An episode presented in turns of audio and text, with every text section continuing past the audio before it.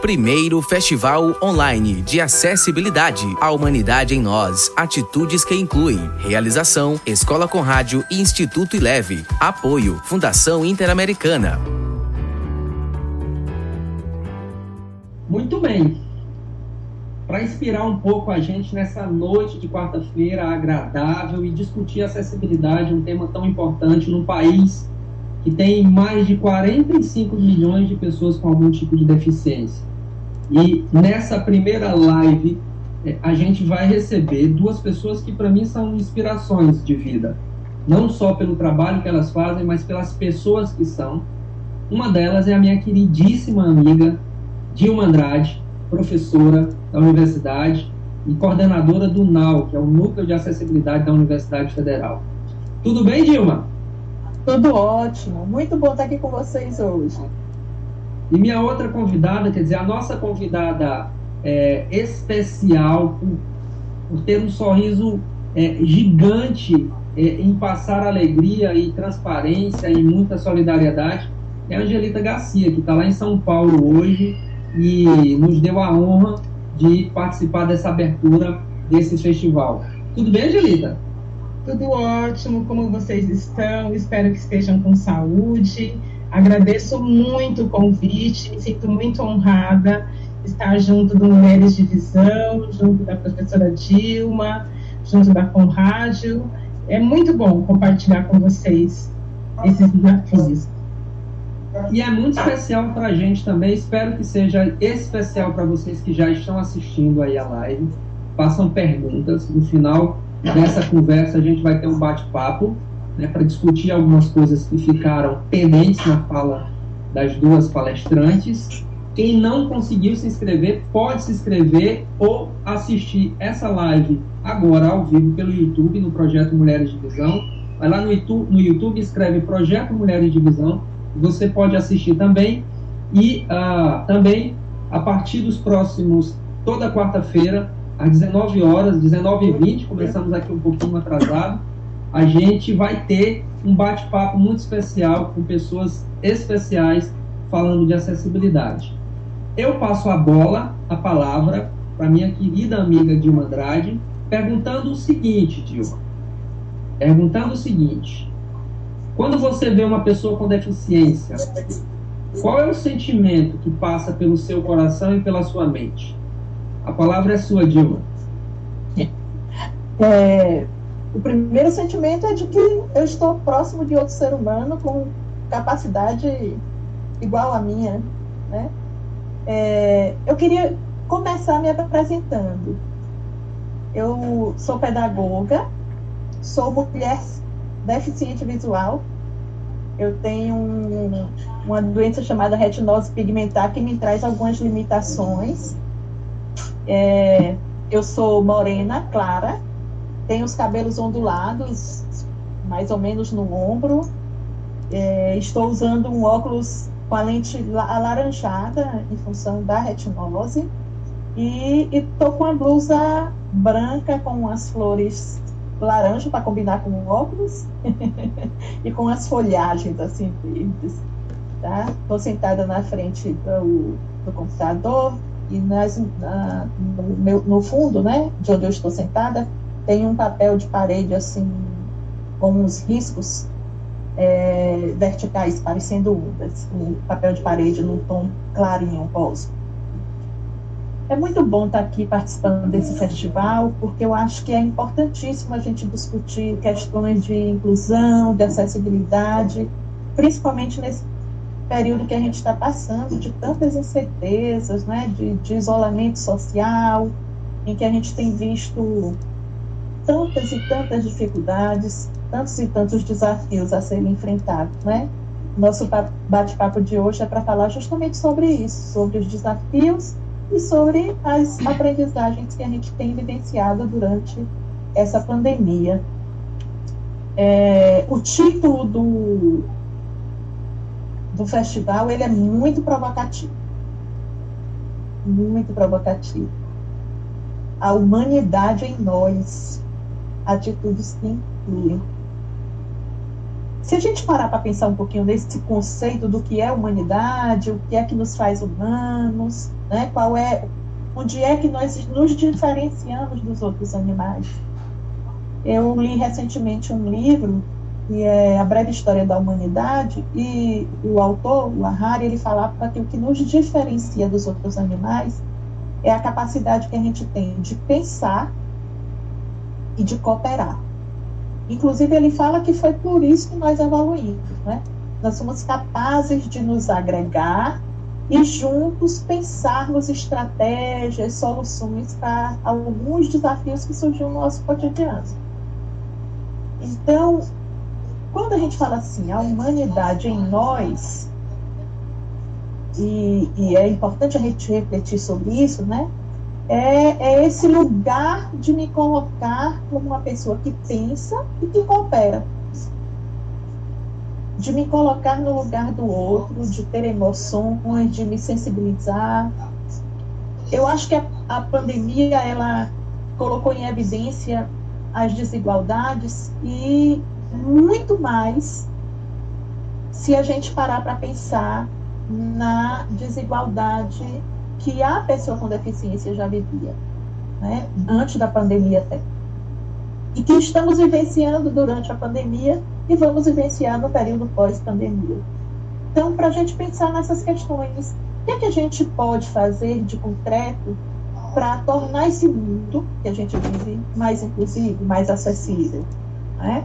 Eu acho que o festival ele está trazendo momentos de reflexões sobre isso. Ele vai promover momentos em que a gente vai refletir como que eu posso ter mais acessibilidade na área da comunicação, na área da cultura, né? Quais são as ferramentas que nós podemos utilizar para tornar é, esse período e o período pós-pandemia um, um momento em que a gente esteja juntos, somando, né? Então a gente pensa junto os desafios que a gente vivencia, mas também a gente pensa junto em soluções, em aprendizagens nesse momento, né?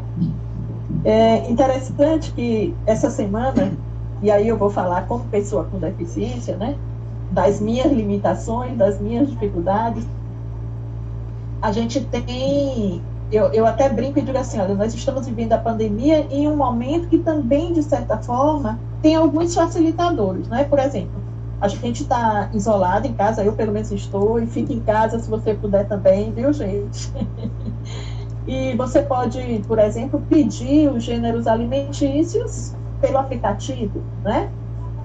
E, e, eu fiz isso essa semana. Aliás, eu tenho feito já alguns dias, né? Em alguns, alguns momentos a gente tem evitado de sair, então a gente pede os gêneros alimentícios por um aplicativo. Eu, eu vou até falar o nome do aplicativo, porque diz que quando a gente soma é melhor, sabe? A luta tem que ser conjunta.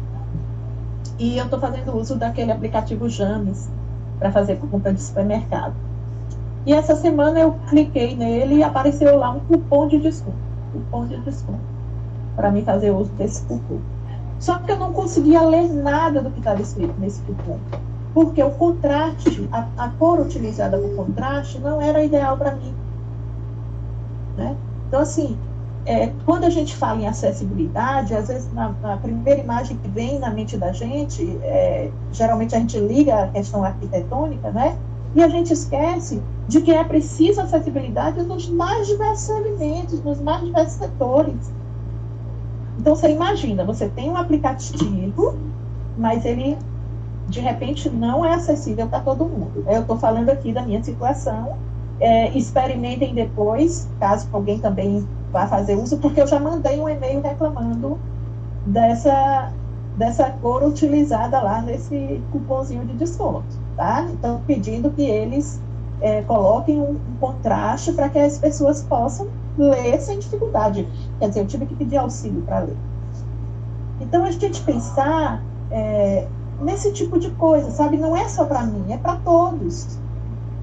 É, quando a gente fala em acessibilidade, e aí o, que nos provoca mais, porque a acessibilidade ela é a base da inclusão, e talvez a mais fundamental das, dos valores a se pensar seja a acessibilidade atitudinal. né? O meu olhar sobre o outro, sem preconceito, sem estigma, retirando tudo que desconstruindo, né? Aquilo que eu penso. Então, assim, eu preciso promover um outro olhar, um olhar mais sensível. Eu acho que essa é uma das mudanças essenciais nesse momento. Pensar esse caminho para que a humanidade se faça presente em nós. Né? E esse caminho é acessibilidade, esse caminho é inclusão. Eu, eu acho que o grande desafio, quando a gente fala de, de acessibilidade atitudinal e dos diferentes tipos de acessibilidade, o, o primeiro grande desafio que passa é o, o desafio de conhecer, né? Então, assim, qual é o desafio que a gente tem enquanto pessoas humanas nesse momento de pandemia? Conhecer. Porque quando eu conheço, eu me livro de pré-conceitos.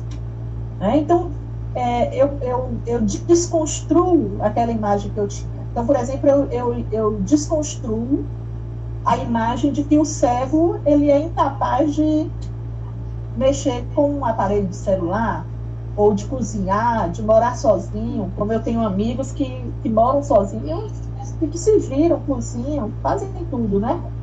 É, então, conhecer, conhecer aquela deficiência, conhecer as limitações que essa deficiência traz, conhecer essa pessoa com deficiência, porque é uma pessoa, é um, um, um sujeito, um cidadão com direitos iguais aos de todos, né? O segundo grande desafio da inclusão é respeitar, né? Respeitar o limite do outro, respeitar o espaço do outro, respeitar os direitos do outro. Então, assim, eu me coloco no lugar do outro, no primeiro momento, porque eu né, passo a conhecer, sei das limitações dele, mas sei da, das capacidades também que ele tem, das habilidades que ele tem, e aí eu passo a respeitar essa pessoa, porque eu conheço essa pessoa. Né? Eu respeito a deficiência dela porque eu conheço quais são as limitações que essa deficiência traz. Então, eu não vou chamar mais o, o surdo de surdinho, né? Eu não vou chamar o deficiente intelectual de doidinho, porque eu conheço e eu sei que ele tem limitações, mas que ele tem muitas capacidades também. Então, se colocar no lugar do outro sempre. E esse talvez seja o grande, o maior dos desafios, né? Ter empatia, se colocar no lugar do outro se envolver nessa situação, é se envolver nesse processo de humanização. E eu acho que é assim que a gente começa a transformar o mundo, sabe? Lançando esse olhar sobre o outro, lançando esse olhar sobre essa diversidade. E aqui a gente está falando de pessoa com deficiência, mas a gente precisa colocar por terra tantos outros preconceitos, né? Preconceitos raciais, de gênero, né? Eu acho que quando a gente conhece e quando a gente respeita, a gente consegue transformar essa realidade, sabe? E eu acho que a partir daí a gente começa a colher alguns aprendizados. Não é? Então, veja bem, a gente passa por uns desafios, e aí eu, é, tanto a pessoa deficiência com, quanto as outras pessoas, elas conseguem perceber de que o mundo é um só para todo mundo. O que é que falta para que esse, embora seja igual, seja mais igualitário, né? Embora o mundo seja para todo mundo, mas nem todos têm acesso a ele nem todos têm acesso a todas as coisas. Então, o que é que falta? E aí eu, eu trago as aprendizagens que eu acho que cada um de nós precisa ter, sabe? É, de pensar um pouco que eu preciso ouvir e olhar, né? Ouvir no sentido de escutar o outro, olhar o outro, sabe? E esse olhar para perceber e, e tanto esse escutar quanto esse olhar, ele passa primeiro por um momento muito pessoal, né, muito individual, olhar para dentro de mim mesmo, me escutar, perceber quais são as minhas inquietações, é, o que é que eu preciso desconstruir.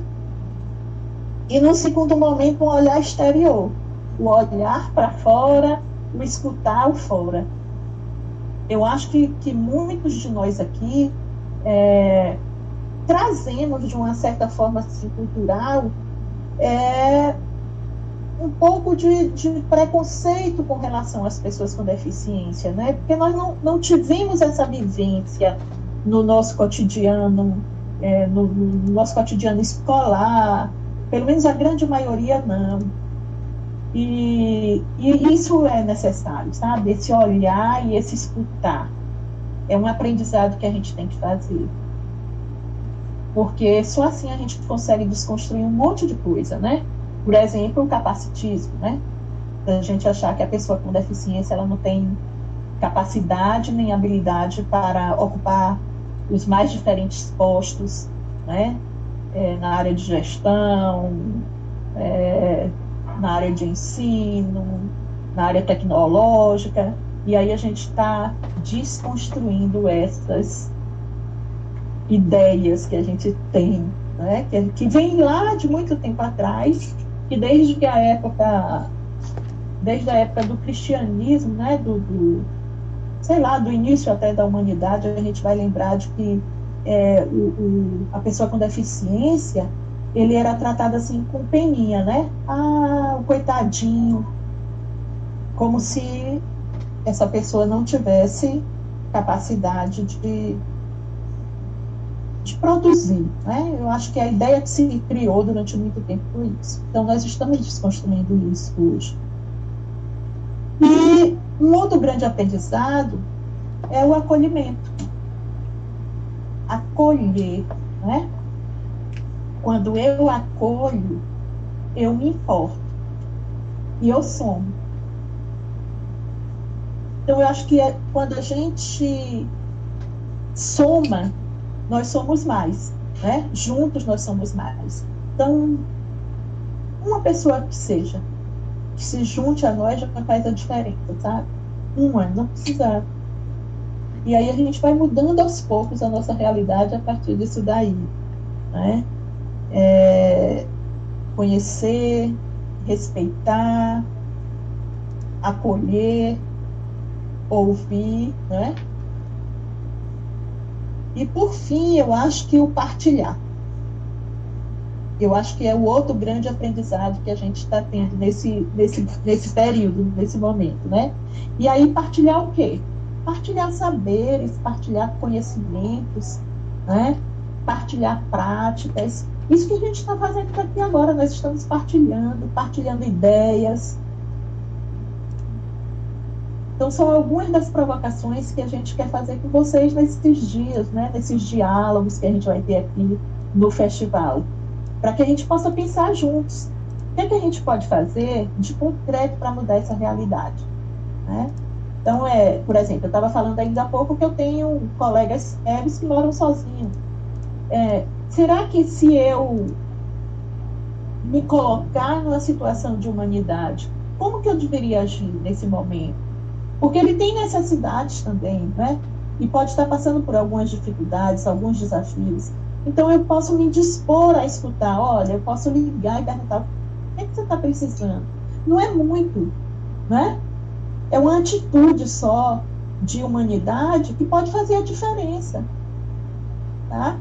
É, eu posso me colocar à disposição. Olha, eu, eu conheço alguém que faz entrega de, de de alimentação, de, de frutas, de verdura, que pode te procurar, ou eu conheço um aplicativo que é mais fácil para poder você fazer uso. Então, é trocar, não é?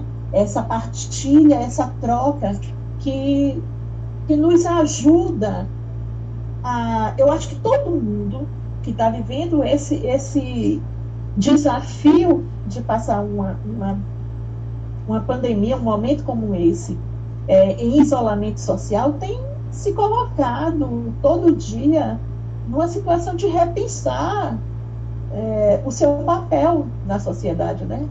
Para que é que nós estamos aqui? De repensar até sobre o seu papel na vida, no mundo, né? Eu acho que a gente tem ressignificado bastante a nossa existência nesses dias. Eu, pelo menos, tenho feito isso constantemente. E, e acho que o momento é esse, sabe? Da gente somar mesmo, da gente estar tá aqui para compartilhar, para trocar, para escutar, para se colocar no lugar do outro. E é isso. Eu quero muito partilhar com vocês. Eu quero ainda partilhar com a minha amiga Angelita, que vocês vão ter o prazer de conversar um pouquinho com ela agora. A Angelita é uma grande parceira nossa de projetos, né? E, e ela também tem um monte de desafios vivenciados durante esse período e um monte de aprendizados para trocar com a gente. Bem-vinda, Angelita. Muito bom ter você aqui com a gente. Obrigada, Dilma. Muito obrigada.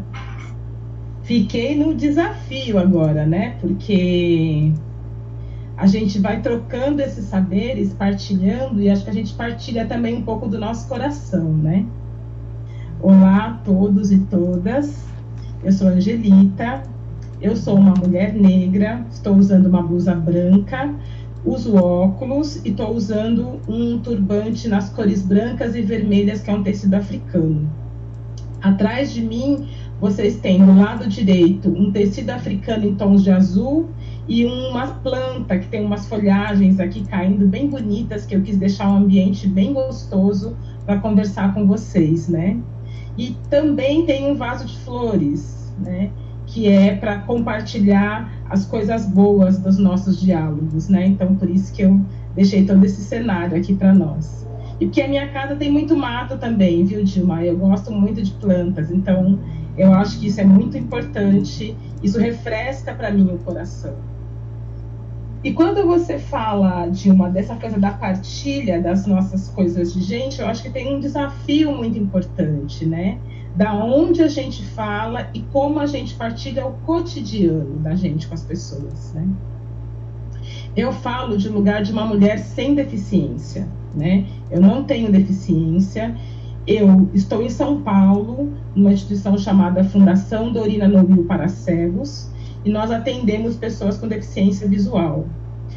Atendemos pessoas de várias regiões do país e, além disso, a gente também compartilha com quem está fora de São Paulo ao levar o projeto onde eu trabalho, que é a rede de leitura inclusiva, para outros estados. E foi assim que eu conheci, me apaixonei por Iraildo, por Dilma, pela Conrádio, pelo Mulheres de Visão, né? Foi dessa maneira que eu fui me encantando com toda essa possibilidade. E o que eu fico pensando, né, quando a Dilma traz toda essa experiência dela de pensar nos desafios. Eu vou pedir desculpa para vocês, eu estou um pouco gripada, então de vez em quando pode ser que eu acabe tossindo, vou beber uma água aqui para dar conta um pouco da, da prosa. É, Dilma trouxe exemplos muito, muito da vida, né? Então, essa coisa do aplicativo. O que que desse período de quarentena, quando a gente está pensando isolamento social, a gente pensa na pessoa com deficiência, que ela tem os mesmos acessos, né? Como que a gente faz isso? Pensa no aplicativo e pensa nisso, que quem vai usar o meu aplicativo é alguém além de mim, né? É, será que como que eu penso? A gente estava conversando há um tempo atrás aqui com os parceiros, inclusive com o pessoal daí de Teresina, né, e daí do Dilma. Quando saíram os comunicados sobre o Covid, sobre prevenção, as pessoas se preocuparam em deixar essas informações de maneira acessível, né?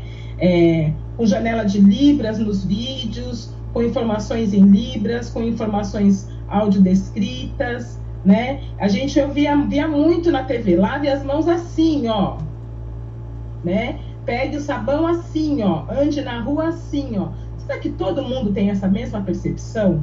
Né? A linguagem, a forma de comunicar, a forma de prevenir. Será que a gente tem esse dado em relação à pessoa com deficiência, né?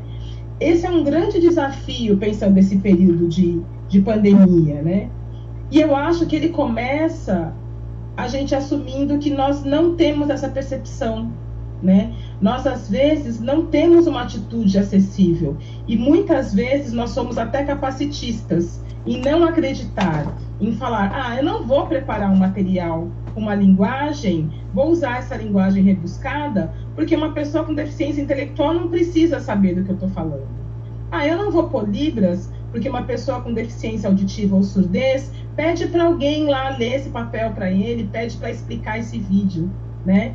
Então, como é que a gente faz? E eu sei que nos nossos grupos, nas nossas redes sociais, nós partilhamos muito material nesse período de três, quase quatro meses de quarentena. Será que nós nos preocupamos com isso? Né? Quando a gente pôs lá um cartaz, pôs um vídeo, a gente fez uma descrição mínima.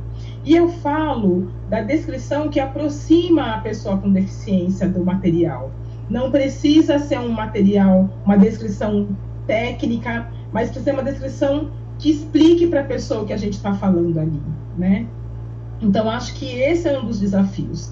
Assumir o quanto nós somos excludentes para a gente poder começar a trabalhar na perspectiva da acessibilidade atitudinal, né? É, e aí eu fico pensando também se a gente olha para essa diversidade de população. Por quê? Se a gente pensa na acessibilidade, a gente pensa em informação para todos e todas as pessoas.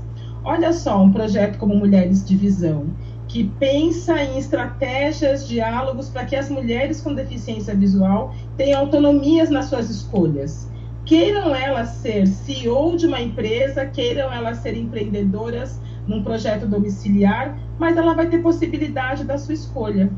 E essa é a nossa referência de acessibilidade atitudinal, né? Então não é dar uma coisa não, você vai fazer isso porque isso vai ser bom para você. Ela tem o direito de escolher e ela tem que transitar por esse processo, né? E aí quando Dilma fala, por exemplo, desse, voltando a essa experiência que ela trouxe do aplicativo, quantas mulheres com deficiência que são responsáveis pelos seus lares, a gente sabe que não são só mulheres, há homens também, mas eu vou focar no caso das mulheres agora, como que elas fazem nesse cotidiano para ter o produto que ela precisa? Né? E quantos homens com deficiência precisam de uma, alguma coisa, de algum serviço e tem isso com tranquilidade? Seja ele morando sozinho, seja ele querendo porque ele quer, ele quer comprar um produto pessoal, né? Vamos pensar um pouco no perfil masculino. Um creme pós-barba X, que ele gosta daquele tipo. E ele pode querer fazer uma surpresa do aroma na sua casa. Ele tem essa autonomia nesse processo de quarentena, né? Ou ele só pode escolher o que aparece no aplicativo, porque só aquele aplicativo é acessível, né? Então acho que essa é uma coisa que a gente vai pensando quando a acessibilidade, quando a Dilma fala de acessibilidade, é todo dia, né? E eu falando de novo de um lugar de uma mulher sem deficiência, eu tenho que pensar nisso todo o tempo é todo dia. O meu exercício de combater o meu capacitismo é todos os dias. Eu não posso achar que hoje eu não preciso fazer esse exercício. Né? Eu não posso acreditar que para isso eu faço, então quando eu vou postar a minha foto de praia no Facebook, eu faço a descrição de imagem. Quando eu vou postar uma matéria de jornal, eu não faço a descrição da imagem. Eu não ponho um link acessível. É todo o tempo. O exercício para esse mundo ser um mundo onde a nossa humanidade nos permite atitudes inclusivas é para todo tempo, porque o mundo está durando bastante tempo e vai durar muito mais. Esse desafio, é como a Dilma falou, né? A gente tem escutado muito isso. Esse contexto de pandemia e quarentena só trouxe à tona algo que as pessoas com deficiência e outros povos que não têm os seus direitos respeitados já viviam, né? Então, a gente costuma falar, né? Eu costumo falar muito quando a gente fala da desigualdade, pensando raça e etnia. Ninguém fala para uma pessoa de uma comunidade ribeirinha ou para um indígena que está proibido ele ser vacinado na unidade de saúde. Mas o que, que eu faço na unidade de saúde? Eu ponho uma can, que o horário de vacina é seis e meia da manhã. Que horas ele vai sair da sua aldeia? Que horas ele vai sair da sua, do seu povoado ribeirinho para chegar na unidade de saúde seis e meia da manhã para ser vacinado? Né? Ele vai passar a noite. A gente sabe a dificuldade de transporte público em todo o nosso país.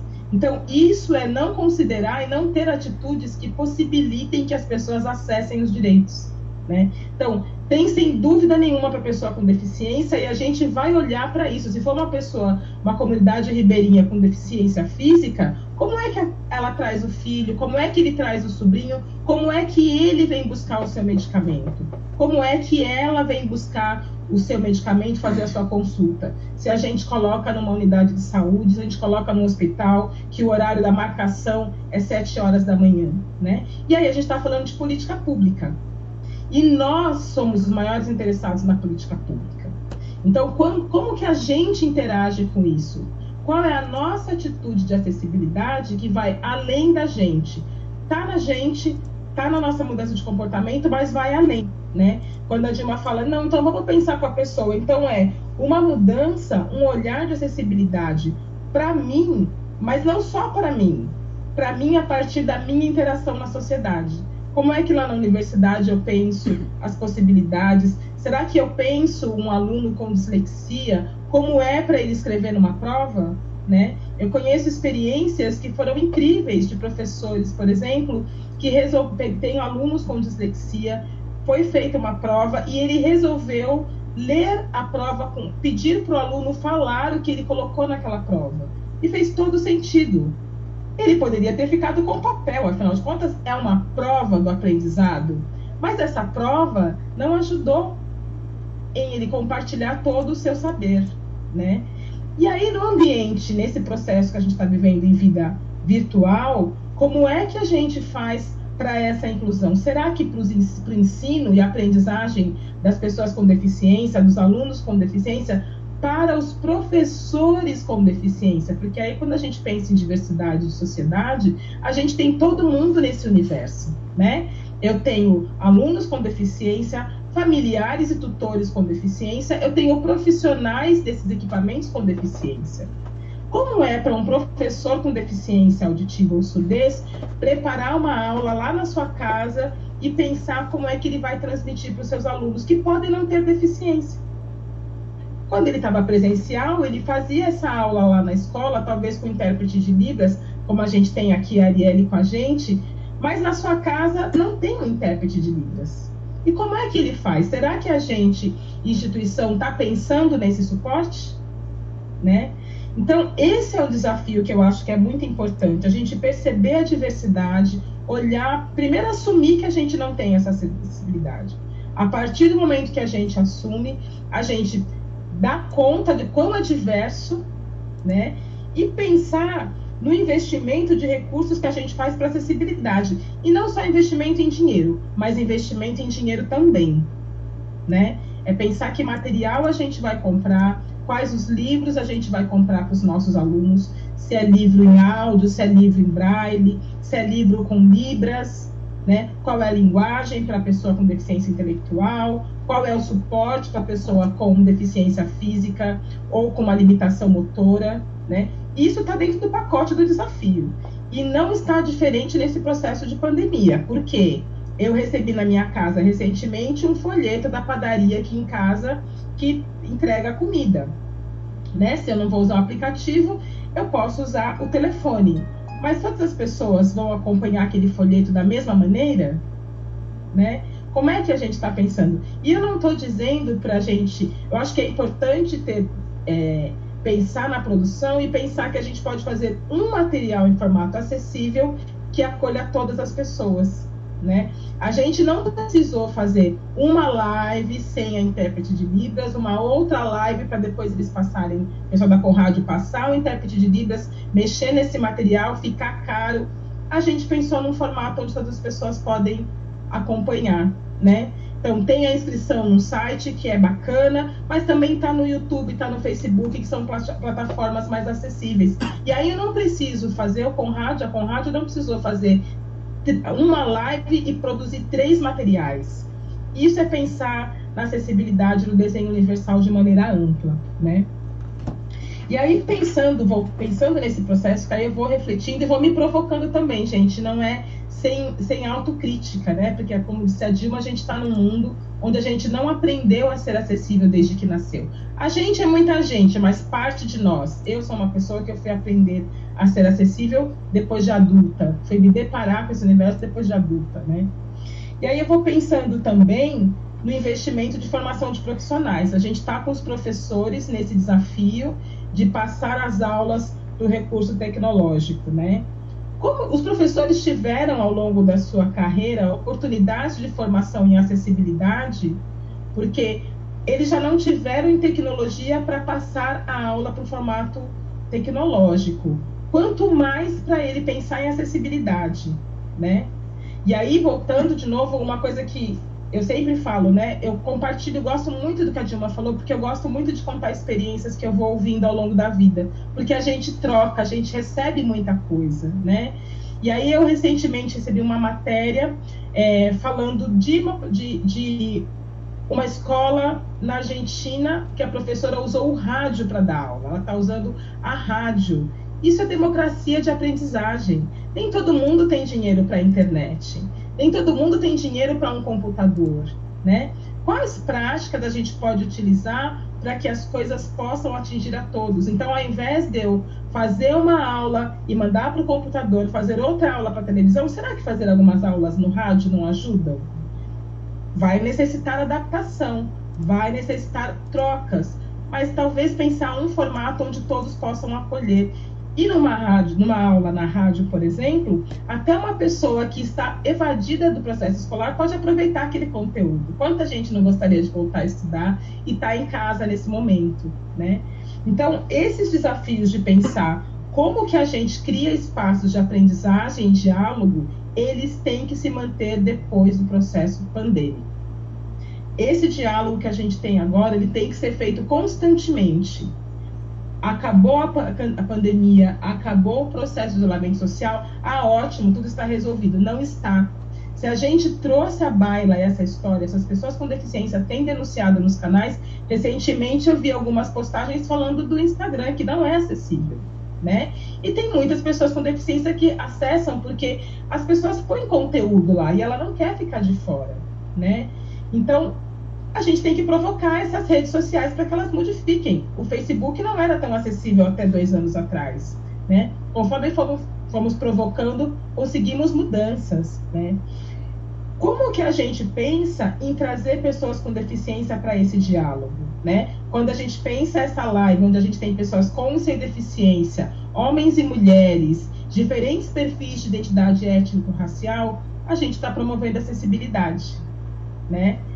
É a gente, é como diz na LBI, é o nada por nós sem nós, né? Então, a gente está aqui numa diversidade de povos, numa uma diversidade de identidade étnica, numa diversidade de regionalidades, né? A gente está falando de norte, nordeste, a gente está de, perdão, sudeste, nordeste, a gente está dialogando de diversas formas, diversos profissionais em áreas diferentes isso é pensar a diversidade. Então, é assim que a gente tem que pensar quando a gente vai dialogar as estratégias e as saídas, né? O que, que eu penso que a gente tem como aprendizados, né? Não, esses desafios que eu trouxe agora, eu vou pensando um pouco também nos aprendizados, né? Aí a gente também não vai olhar só a parte da pessoa com deficiência como se ela tivesse pendurada no ambiente. Ela é uma pessoa que está junto, então a gente vai olhar com os povos, com população com deficiência, com população ribeirinha, com população rural, com população quilombola, população indígena. Então, é, esse é o nosso aprendizado, porque a gente está vendo esses processos, a gente está vendo como a doença está avançando e como está atingindo outros povos. Então, esse é um aprendizado desse momento que é para a gente não esquecer. Não dá para pensar só nas capitais, nos grandes centros urbanos, né? Esse é um aprendizado para nós nesse processo todo. Tecnologia disponível, a gente tem um monte, né? Até falei hoje mais cedo, a gente faz coração de borracha, né? A gente está aprendendo a fazer rim de outros materiais para transplante. Então, vamos aprender a fazer uma tecnologia que faça sentido para todas e todos. Né? Isso também é possível, né? Acessibilidade básica nas comunicações, que é sempre um desafio, né? Mas pensar numa janela de libras, pensar na descrição das pessoas que estão falando, para que todos possam acompanhar em pé de igualdade, né? Uma coisa fundamental, a disseminação de conhecimento a partir da produção de pessoas com deficiência. A gente tem pessoa com deficiência na universidade, a gente tem pessoa com deficiência nas instituições, a gente tem pessoa com deficiência em casa. Um familiar que criou uma metodologia para se relacionar com aquele familiar com deficiência, com aquele amigo com deficiência, tem um aprendizado para compartilhar com a gente, né? Eu já vi pessoas aprendendo a fazer teclado braille a partir de tampas de garrafa PET, porque era um material que a mãe podia, porque a mãe não podia comprar. Nesse caso era uma mãe mesmo, né? Que não podia comprar um recurso caro para o filho e aprendeu a fazer. Eu vi no interior de São Paulo reuniões, atividades que a gente participou no passado, onde as mães aprenderam a fazer acessibilidade no caderno de desenho a partir da cola quente e da linha, né? Isso é pensar o aprendizado da família. Essa mãe que passou por essa formação, ela tem um aprendizado para compartilhar. Não é só quem está na academia, quem está nas instituições. Todas as pessoas têm é, aprendizados para compartilhar, como disse a Dilma, né? É, e a gente pensar como que a gente tem a legitimidade sobre as nossas propostas, dialogando com a pessoa com deficiência, ouvindo as críticas e pensando junto, mesmo que aparentemente nós não tenhamos saídas, né? Então, aparentemente eu não tenho, mas a gente pode encontrar saídas juntos. A gente está junto nesse mundo. A gente está separado porque a gente tem que ficar em casa o máximo que a gente puder, que a gente tem que se preservar por conta do contágio, mas a gente está junto em ideais, em formas de estar no mundo, né? É isso. Fala do aplicativo que é bacana, escreve para este lugar, escreve para um supermercado, liga para uma farmácia e fala: olha, isso que você fez foi bacana. Então, tem maneiras de estar, mas o pensamento, o esforço que a gente tem que fazer para que as coisas deem certo tem que ser juntos. Né? Então, acho que esses são aprendizados que a gente tem para esse, esse tempo. E o mais importante que é acreditar na autonomia da pessoa com deficiência. Né? É, como a Dilma disse, não ter coitadismos e acreditar na possibilidade. Acreditar não é nem só falar deixa que ele se vira, mas é saber perguntar se a pessoa precisa da minha companhia e se ela não precisar é porque ela é autônoma. Que bom, não vou me ofender. O que ela precisar demandar, ela fala pra gente, né? Conheci histórias do interior da Bahia, por exemplo, uma instituição que atende pessoa com deficiência também, que divulgou no bairro. Se alguém daquela rua vai fazer uma compra, pergunte se você tem um vizinho com deficiência, se você pode passar no mercado e trazer alguma coisa também, né? Porque a entrega do mercado da farmácia demora um tempo, né? Então, isso é a gente pensar essa cidade atitudinal. Partilhar as diversas experiências, partilhar as diversas possibilidades juntos, ainda que separados, né? Então, fiquemos nas nossas casas, Mantenhamos os cuidados de higiene para não ter o contágio, mas juntos nós estamos nas intenções, nas trocas e aprendizagens. Muito obrigada e a gente vai continuar aí essa prosa.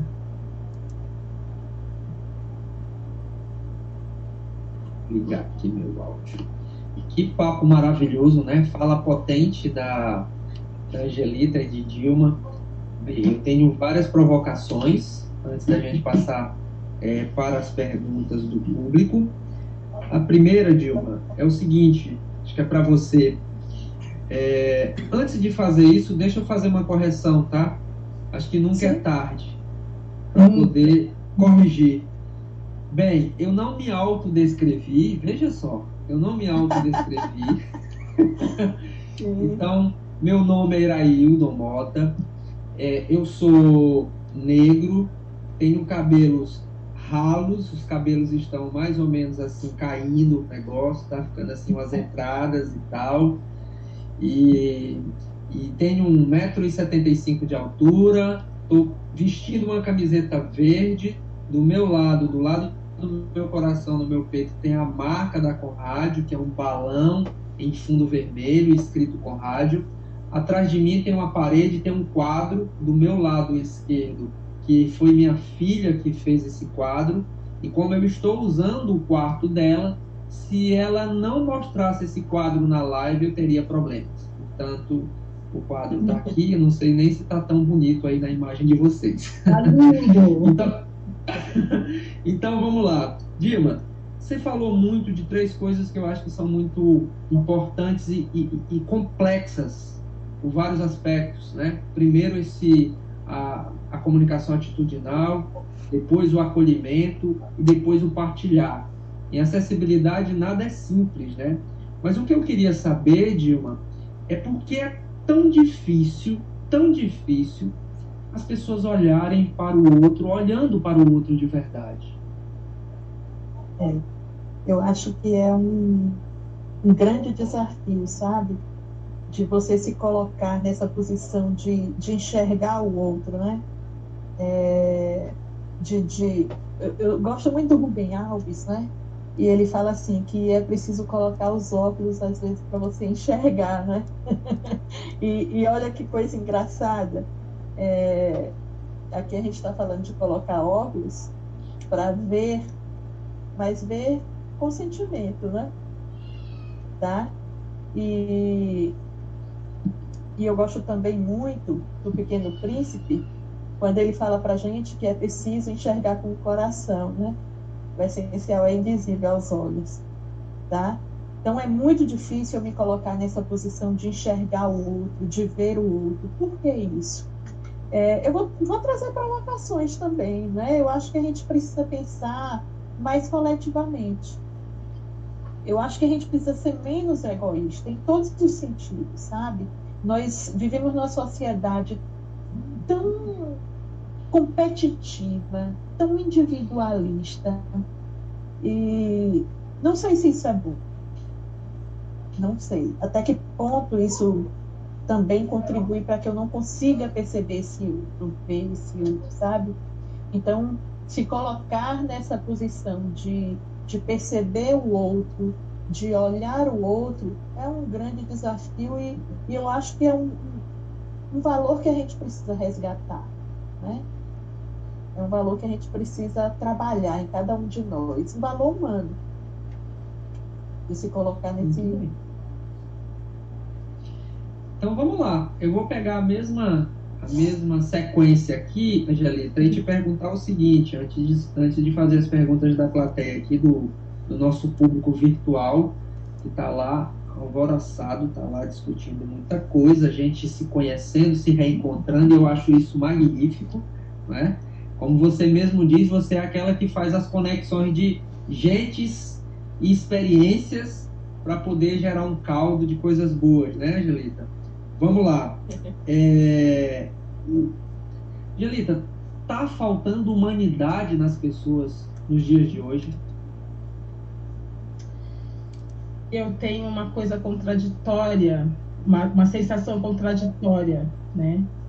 Ao mesmo tempo que a gente vê pessoas sendo mortas ou sofrendo violências por conta das suas origens, sejam elas étnicas, sejam elas é, regionais, seja sua condição de deficiência, eu vejo uma rede potente como essa nossa, né?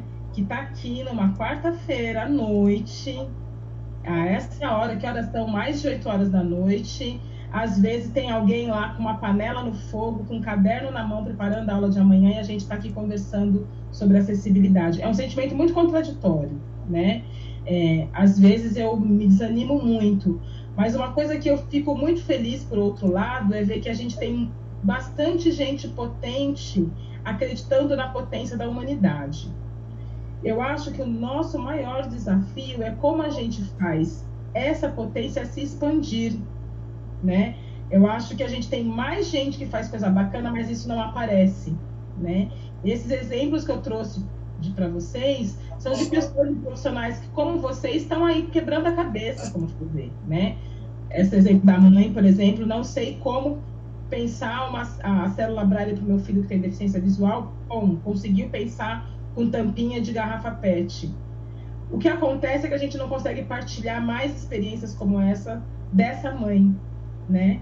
Então, o desafio, e eu acho que é um desafio muito grande, é: será que nós temos realmente tão pouca coisa bacana, ou será que a gente não tem conseguido falar as coisas bacanas? Né? É, eu, é, essa é a minha dúvida. Eu não sei mesmo como te responder. porque eu tenho dúvida se a gente não tem ou se a gente tem falado pouco, porque a gente está correndo muito para ter uma vida digna e dar uma vida digna para alguns dos nossos. Então a gente não consegue falar. Eu acho que a gente fala pouco. Eu arriscaria dizer que a gente fala pouco, né? As, as experiências que vocês têm no Mulheres de Visão, a gente viu aí no vídeo curtinho, vocês irem lá para o sertão do Piauí, essa mulher com deficiência visual, dentro da sua moradia, do jeito que ela gosta de viver, ela vive com dignidade. Então tem coisa bacana. Né? A Dilma, no núcleo de acessibilidade da universidade, atende os alunos que vêm com as demandas específicas. Tem coisa bacana. Só que a gente não consegue falar. Então eu tenho dúvidas mesmo. Não ajudei, né? Mas eu acho que esse é o nosso papel também, de fazer as provocações de que outras pessoas, inclusive que estão nos vendo, nos assistindo, é, nos ouvindo, possa também colaborar com isso. É, de certa maneira, você tem razão. É contraditório esse mundo que a gente está vivenciando, porque nós somos seres humanos. Na nossa essência não é fazer o mal aos outros, pelo contrário, é fazer o bem, é amar. Afinal de contas, temos um coração, né? Ó, muitas perguntas chegando aqui. Vamos lá. A Salete, Salete Cecília Souza, ela está dizendo o seguinte: muito bem, tem sempre que sugerir e reclamar quando o produto está errado, Dilma. É muita questão do daquela posição que a gente precisa assumir. E aí eu pego o gancho da Salete perguntando para vocês: as pessoas, de uma forma geral, elas aceitam a observação quando a gente diz o seguinte: olha, talvez você poderia tornar mais acessível o seu negócio, o seu serviço, o seu produto se você fizesse isso? Ou seja, as pessoas é, acolhem ou elas rejeitam isso de uma forma geral? Dilma e Angelita, para vocês duas. Eu, eu, eu, acredito que a gente está vivendo muitas mudanças, sabe? Mudanças significativas nesse sentido, é, de que as pessoas têm procurado, sim, tornar, é, facilitar, né? Tornar esses meios e esses, essas ferramentas mais acessíveis, sabe? Eu, eu, eu acredito que sim. Eu costumo fazer isso, sabe? Eu não deixo, por exemplo, eu vou, dar, vou falar outro exemplo aqui rapidinho. é bom porque quem, quem tem baixa visão como eu, visão subnormal, vai. vai é, eu descobri recentemente um, um desses canais de TV pago, o Prime Video, que tem um recurso de acessibilidade maravilhoso, gente. E eu já mandei um recadinho para a Netflix, olha, 1 a 0 para o Prime Video.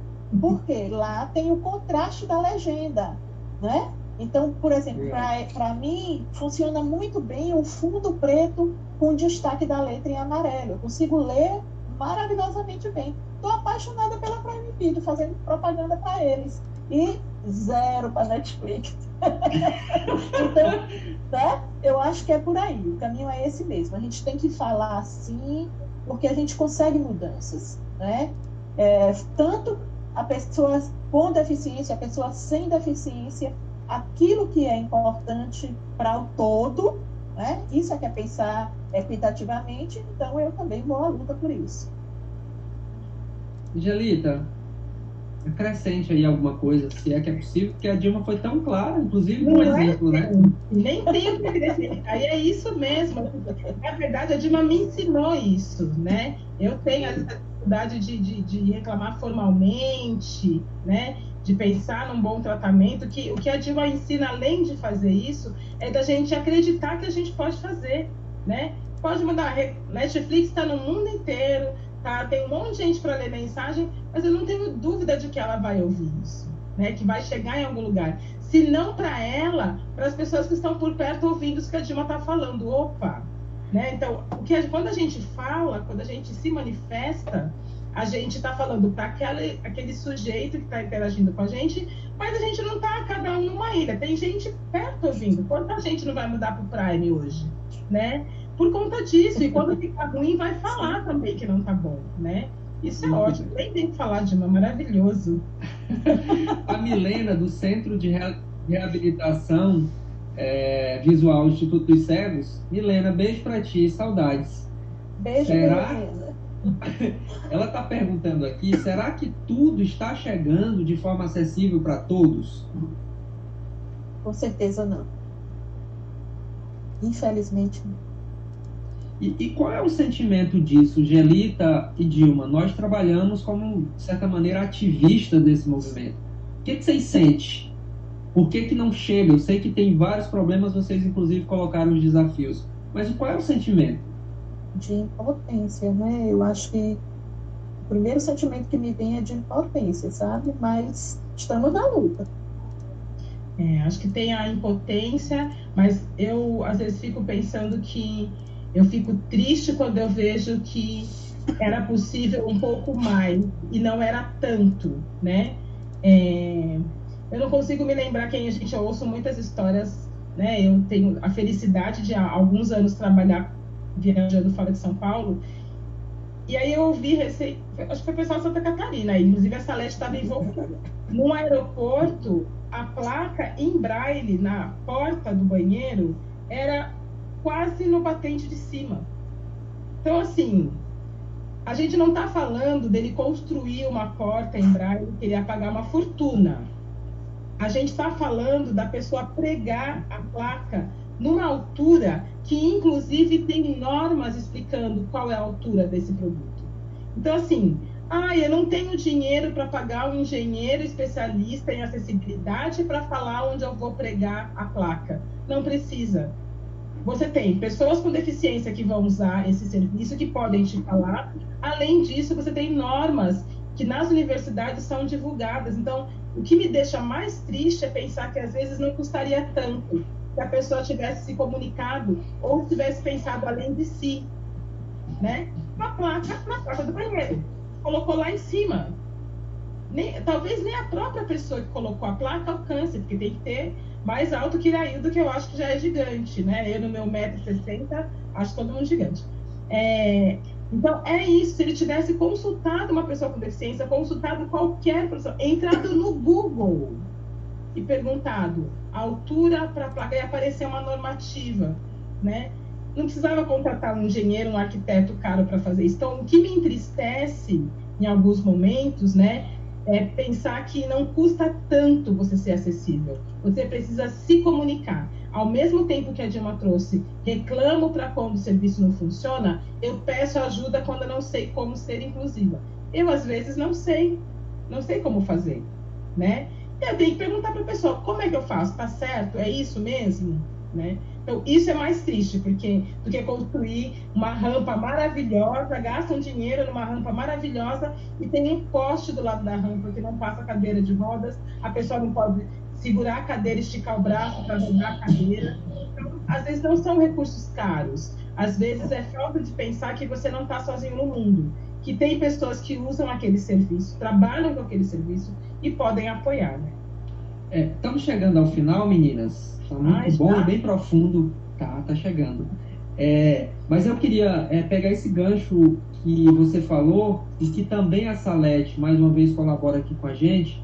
Ela diz que a gente vive num país continental, uma geografia muito é, grande, diversos povos, enfim, e ela faz esse contexto da, do tamanho que é o nosso país, do tamanho da quantidade de gente que nós temos no nosso país. E ela coloca uma, uma questão que eu acho que é muito importante, talvez case com isso que você está dizendo, Angelita. E aí eu pergunto: política pública de acessibilidade existe ou é apenas uma propaganda, muitas vezes, que os governos fazem para dizer que a coisa está acontecendo e que é assim mesmo e que está todo mundo incluído? Política pública de acessibilidade, política pública. Será que eu mexi com muita coisa? Não sei.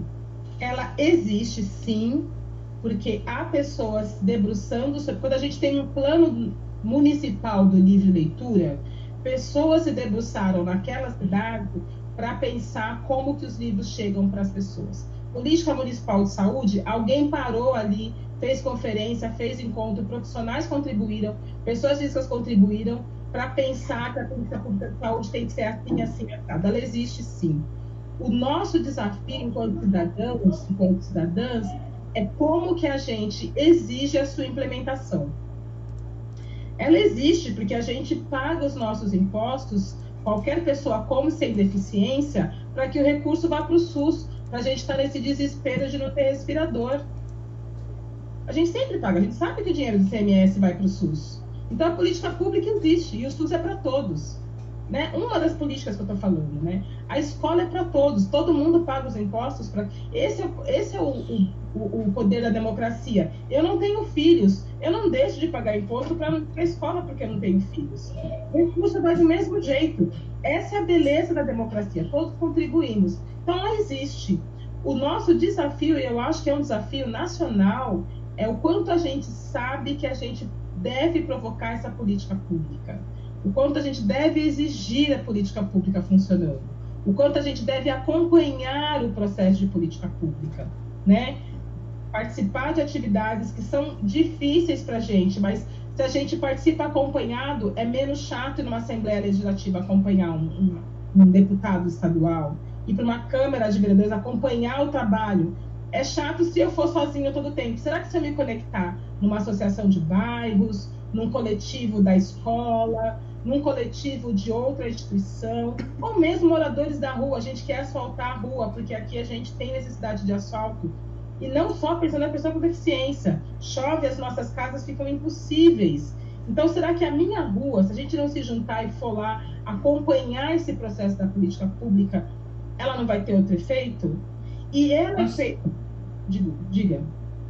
É, nós, nós é, eu às vezes fico meio é, parado pensando o seguinte: nós somos quase 45 milhões de pessoas com algum tipo de deficiência declarada, segundo o IBGE, que eu acho que inclusive esses números podem dar uma aumentada, né?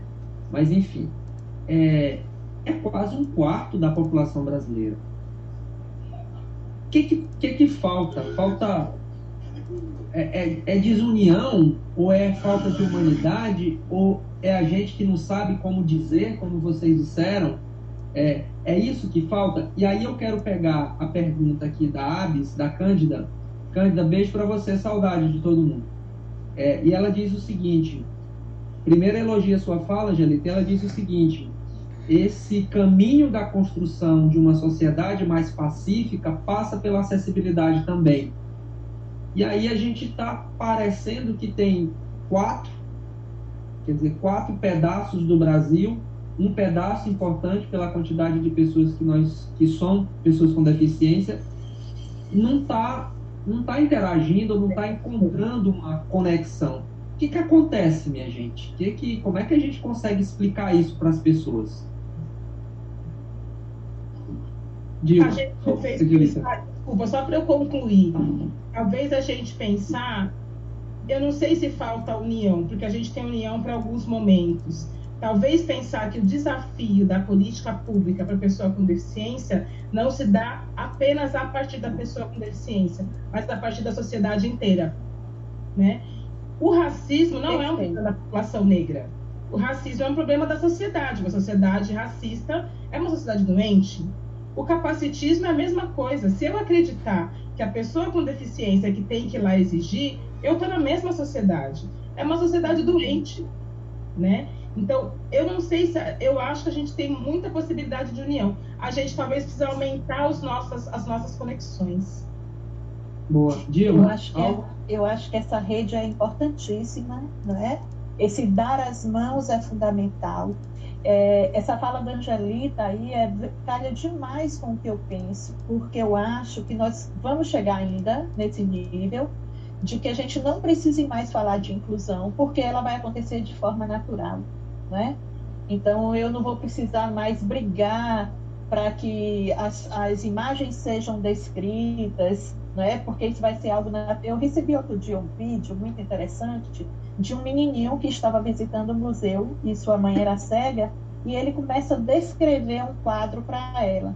E aí todo mundo no museu para para ouvir ele fazendo essa descrição, né? E, e aplaude ele no final. Então, eu acho que vai chegar um momento em que é isso aí que vai acontecer, sabe? A inclusão vai ser um processo assim tão, tão enraizado na nossa sociedade. Eu, eu amo aquela música do Lulu que diz assim: Eu vejo a vida melhor no futuro, sabe? Eu vejo muito isso. É, a gente não deve desanimar. Né? E aí eu, é uma provocação que eu faço, porque eu, eu penso muito assim, sabe? Todos esses marcadores sociais que nós temos hoje, de desigualdades e que têm sofrido tremendamente, seja por ser deficiente, seja por, por questões raciais, por questões de gênero ou etnia, ou até econômicas, é, a gente precisa dar uma sacudida, sabe? Desse país, precisa dar uma sacudida nos nossos representantes políticos, porque nós temos direitos iguais. Todos têm direito a uma vida de qualidade, né? E isso aí atravessa todos os, os segmentos: educação, saúde, moradia, lazer e por aí vai. Então eu acho que é Meninas, isso. Meninas, Estamos chegando aqui no final, tá? Tem muitas perguntas aqui, mas eu vou encaminhar algumas delas. Vou tentar aqui é, agradecer, obviamente, a alguns deles que perguntaram. Ao Alex Alente, acho que você conhece, né, Angelita? O Alex. E ele, enfim, elogia muito a fala de vocês. Foi um prazer, foi um sucesso. Já estou felicíssimo pelo resultado e pelas falas potentes.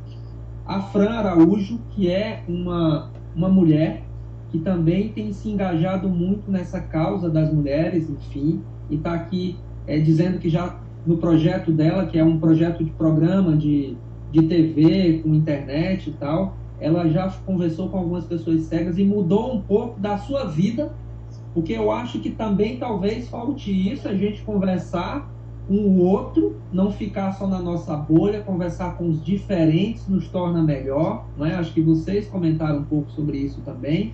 Obrigado, Fran. Salete, mais uma vez, está dizendo que é muito bonitas, vocês duas, né? E obrigado, Salete, beijo para você. E a gente está completando aqui já uma hora de live. E a Natália ainda diz o seguinte: uma liderança engajada com esse propósito forte tem grandes chances de conquistar muita coisa através de política pública. E aí eu, para finalizar é, a fala de vocês, no poder público está faltando essa liderança política mesmo? Se tiver faltando, a gente tem que chegar junto, né? Como diz aqui os meninos falam, né? A gente tem que chegar junto. A liderança está lá por motivo X. Mas tá em vacância, né? O carro está em vacância, gente. A gente tem que ficar junto eu vou até fazer provocações, sabe? Eu acho que a gente tem que ter representação em todos os segmentos, tá? Representações raciais, representação de pessoas com deficiência. Então vamos lá, política está aí para isso também, né? Quem sabe a gente não consegue aí agora despertar um, um, em cada um de nós aí uma, uma vontade política de, de ir à luta por essas situações, né? por essas questões. Isso, e até porque fazer política não é apenas a pessoa do cargo, nós fazemos políticas quando nós respiramos, né? Então, tem uma pessoa neste posto, mas ela não vai fazer sozinha. A gente pode coletar dados, a gente coletar, na, e, e, e, é várias vezes, gente, não é fácil mesmo. Num, numa, numa condição do nosso país continental, é sempre desafiador. Mas talvez a gente tenha que persistir nisso, então montar coletivos, montar iniciativas conjuntas, né? Você acha que se essas mulheres do Mulheres de Visão baixarem na Secretaria de Educação e falar, olha, eu estou com dificuldade de aprendizagem para os meus filhos porque eu tenho deficiência visual, então a comunicação tem que melhorar para os meus filhos. Você acha que a Secretaria de Educação não vai fazer adaptação? Se todas, vamos pensar só nas mulheres que estão no Mulheres de Visão, são quantas? Umas 30, 50? 22 hoje? É, são 40, né? 40, se essas, só essas 40 mulheres, vamos nem pensar todas as mulheres com deficiência do, do município de Teresina, forem na Secretaria de Educação e falar, olha, vocês estão passando lição, forem não agora, né? Mas vocês estão passando lição para os meus filhos, mas eu tenho deficiência e eu não estou conseguindo acompanhar. Vamos pensar aqui uma maneira de você passar essa lição que eu também possa apoiar o meu filho? Só isso. Você acha mesmo que não vai ter nenhuma mudança? Tem histórias tem histórias assim que eu escuto das mulheres do projeto que justamente fala sobre isso. Terezinha, que deve estar nos ouvindo ou vai ouvir essa conversa, vai lembrar dessa história. Filho dela de 5 anos, ela tem baixa visão, e aí ela pediu na escola que os livros tivessem a letra um pouco maior, e a escola negou. Então, meninas, eu quero agradecer demais pela conversa aqui. Quero deixar aberto aqui 30 segundos, um minuto para cada uma para se despedirem, mas que é uma, é uma é uma é só um tchau até logo, porque tem muita luta pela frente e a luta é, quer dizer só vence quem luta e nós estamos nela todo dia, né? Angelita, comece. Muito obrigada pela oportunidade, muito obrigada pela aprendizagem, muito obrigada pela, pela acolhida, né? Para o pessoal que acompanhou o chat, que está acompanhando, que vai acompanhar, acompanhe a programação toda, são 10 encontros, serão 10 encontros maravilhosos. E, e, é isso, obrigada porque estar com vocês me torna um ser humano melhor, né? Então eu agradeço muito a oportunidade com rádio, Dilma, pessoal do Mulheres de Visão, pessoal que está acompanhando, muito obrigada.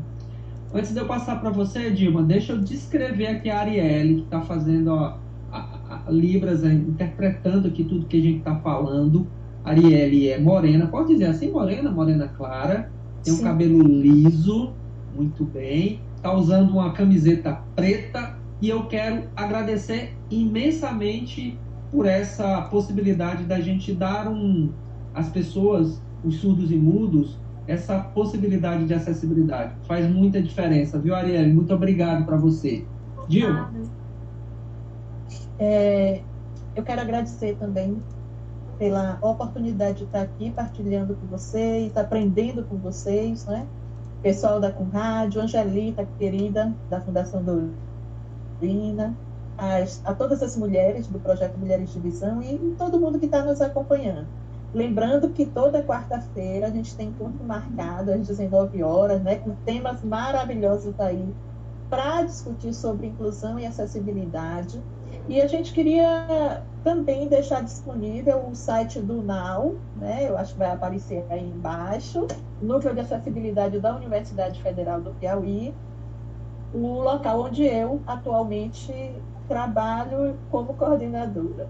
Então, nós nos colocamos à disposição e muito obrigado por estarem aqui com a gente.